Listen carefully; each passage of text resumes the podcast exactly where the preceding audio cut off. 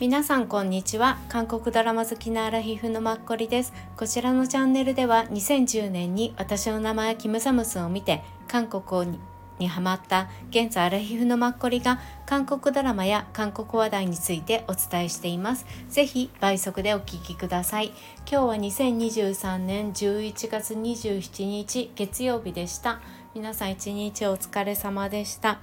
今日は先日最終話を迎えた力が強い女カンナムスンの感想をお伝えしたいと思います。はい、え最初に客観的な評価とキャストについてで最後ちょっと個人的な感想と余談をお伝えさせてください。最初の評価なんですがえっ、ー、と16話。この前の26日ですね最終話。それは韓国の一応テレビの視聴率的には全国平均で10%最高です。はい、1話の時が4%で、まあ、もう4話ぐらいには90%が出てました。この辺りは母親探しっていう感じだったんででもそこからちょっと麻薬の方向にね事件の方向にストーリーが展開していってちょっとね落ちたんですよ。だけれども78%はずっと維持していて最後、まあ、14話ぐらいからは9%という感じで一番最後が 10%11% だったのでまあ良かったですよねすごく。うんで一応まあネットフリックス世界的に見てもまあ同じ感じですね。途中であのやっぱりちょっと停滞したけれどもっていう感じでしたね。うん。が最初の方の方がやっぱり探しているっていうところの方が良かったっていう感じだったみたいです。うん。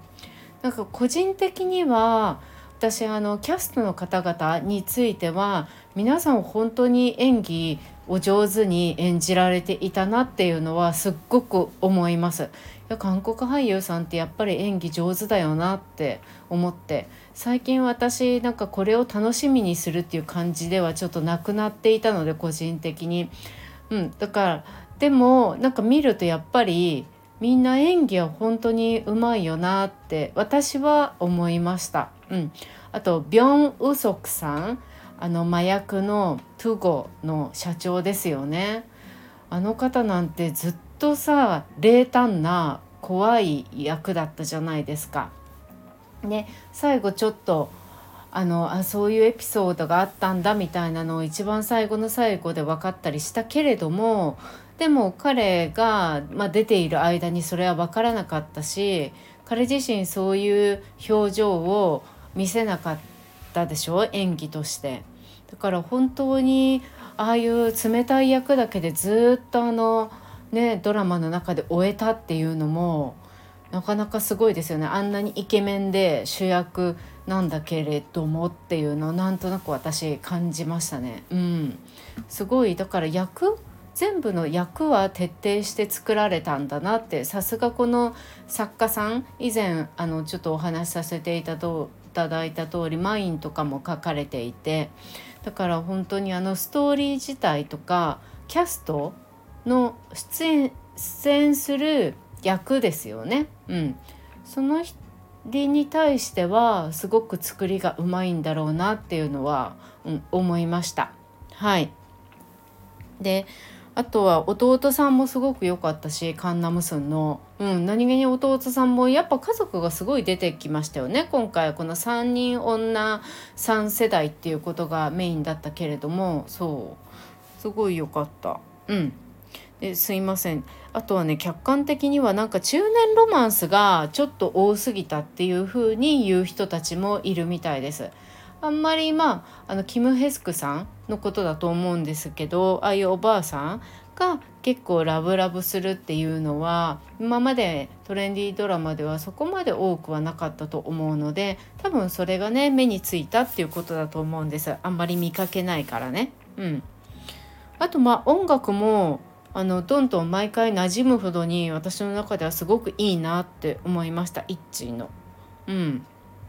そうかな。そうですね。はい。そのぐらいかな客観的なのは。うん、でのでちょっと個人的な感想です。さっきもお伝えしたえっ、ー、とちょっとどうやって伝えよう。えっとねうん4つぐらいあるんですけどまず1つ目が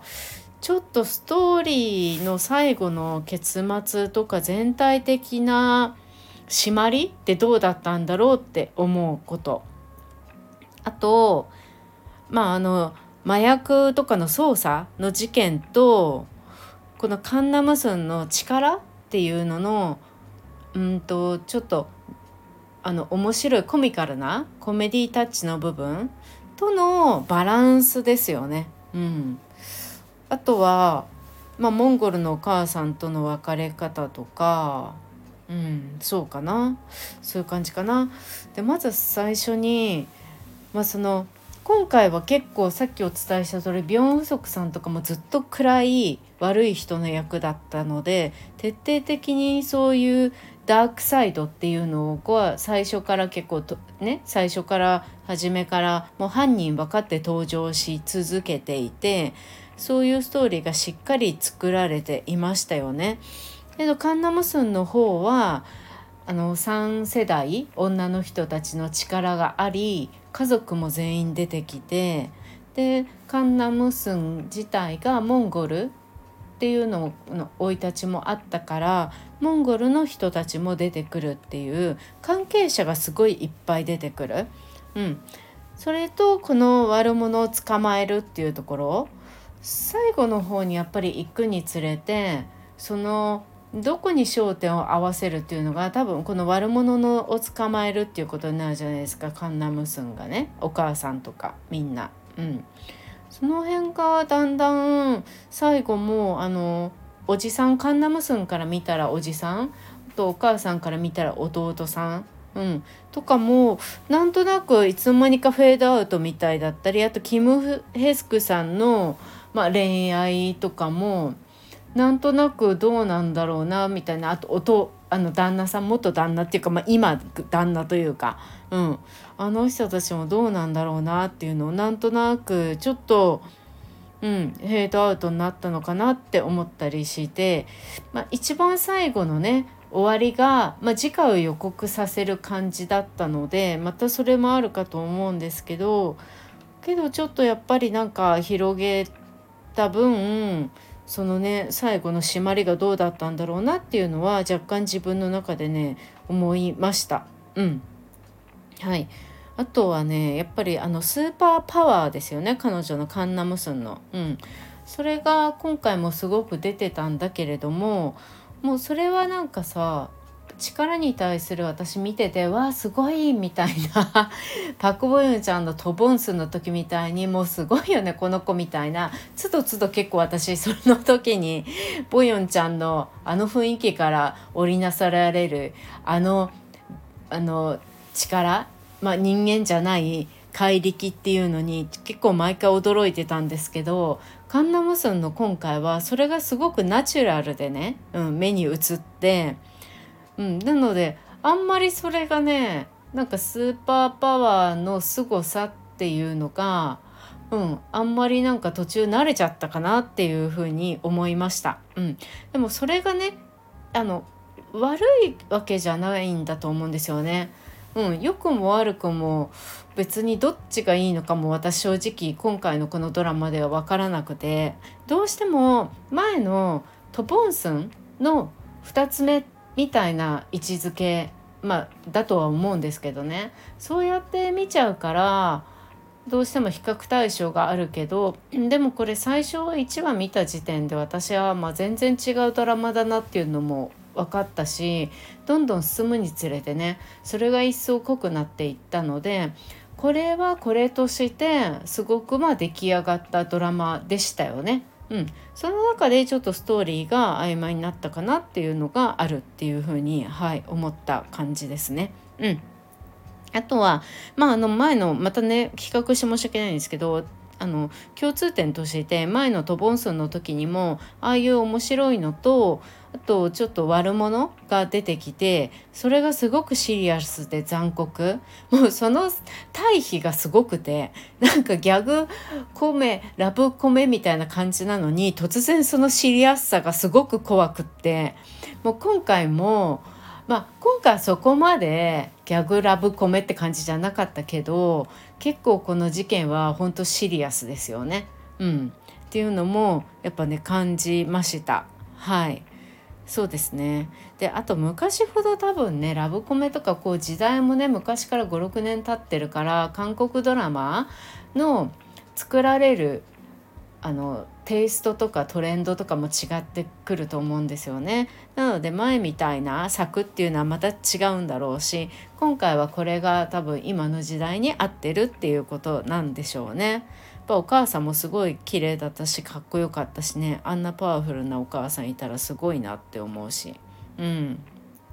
そうかな。であとまあ一番最後にあまたって思ったのはあのモンゴルのお母さんとのお別れですよね。まあ、お父さんと弟さんがお母さんを最後見送ったっていう感じだけど、ま、あそこまでおもてなしをしていてなんかあんなさ道のところでさ別れるとか思っていくらお母さんがショッピングをして帰りたいと言ったからといってあんな普通のところとか思ってまずなんか新世界百貨店とかさもうちょっと綺麗美やかなところとかで降ろしたりとかもし降ろすんであればねまあいかにもま空港で降ろすのが一番あるじゃないかなって思ってもちろんあの後のねストーリーにつなげたいのは分かるんだけどそういうところがねいっぺんになんかさ今まで完璧に作ってきたのになんでここでそこまで手をなんか恐縮な話手を抜いちゃうって言い方はまた違うと思うんですけど分かりやすすぎるぐらいにそういう何話を持っていくんだみたいに思ったりしちゃいます私は。うん、で今回もそう思いました、うん、私が感じるだけで他の方はどう感じてるのかわからないんですけど、うん、それがまたね面白いですよね。多分なんかね日本とかだと最後までなんかそういうのもわからないようにそのまま体裁を保っていきそうな感じがするんですけど。うん。そうかな。はい、であともう余談では、まあ、オンソンウとカンナムスンがあのなんだ両家顔合わせみたいな時にあのお母さんがね出てらっしゃったじゃないですか。オンソンウのお母さん役の方。あの結婚作詞離婚作曲でしたっけ、うん、あれのラジオ作家さんだと思うんですけどあのお母さんはまあ綺麗だよね。でもあのお父さんからはあの音相は生まれないよねって思って。だからといって実際の音相のお父様がどんな感じかわからないんですけどうん。私のひいき目かもしれないけどでもあのね2人のギャップがご夫婦のギャップがまた良かったのかもしれないしうん。ね、あのお母さんやっぱり有名な方だから知ってる方も多いでしょうしああいう風に出てきてくれるとねいいですよね。うん、分かりやすいお母さんで最後また見れてよかったなって思いました。うん、であとあのカップルのねヒッピーなあのカップルのお二人、うん、あの男性は、まあ、あいう結末になるっていうのがほんとぴったりって感じで、うん、あの男性もでも本当演技上手でしたよねすごく似合ってた。とあの女の子もね綺麗で、うん、すごいお上手だった、うん、もともとナインミュージーズのね、うん、女の子っていう感じで。そうでもすごいねお上手だった。あの2人もすごくね良かったですよね。最後までちゃんと出てきてくれてそれがすごく良かった。うん。でもあの女の子が、まあ、ちょっと他界されたのがすごく残念だけどうん、あれもねちょっと彼女を狙うんじゃないかと思って警備をつけようっていう風になりそうな感じだよねって若干思ったりとかそう。あとあの暗いトンネルとか行く行かない。まあでも若いからねちょっと通るだけだしって思っちゃうのかな。それがちょっとねなんか残念だったなっていうのは若干思いました。うん。でも今回出てらっしゃった方々皆さんまあメインを抑えるところはうん、有名優秀な、ね、役者さんばっかりだったから、はい、見ていて、うん、毎回なんだろうね。なんか元気がなくても、まあ、怖いものが出てくるわけじゃないからいつでも見れるドラマっていう感じ。例えば私あれ以来止まっちゃってるのがあのナムジュヒョクが出てるドラマを私今止まっちゃってるんですよね見るのが。あのビジランテなんとなくなんか毎回ちょっとある意味重いからナムチュヒョクいいんだけど昼間とかいいんだけど夜のちょっとねそのシーンがちょっと重いなって思ってなんか一回止まると止まっちゃってでもねあの短いし見やすいから早く終わるだろうしまたちょっとこの休みの時に今週見たいなと思うんですけど、うん、あとディーバとかもねいいですよね。そう。やっぱりちょっとね気が楽に見れるドラマが見たいなって思ったり最近します。だからといって「ワンダフルデイズは何気に4話5話ぐらいまで見たんですけどなかなかそこまあドライヤーしながら見るのとかにちょうどいいかな。うん。っていう感じ。あとはあの「今日もあなたに太陽をか」うん、それもちょっと近々おしゃべりさせていただきたいなって思いながら。はい。すいません。なんかちょっと滞っちゃっていて。なんとなくなんか最近韓国ドラマちょっとなんだろう。疲れてるわけじゃないんですけど離離れてもいないんだけど。うん。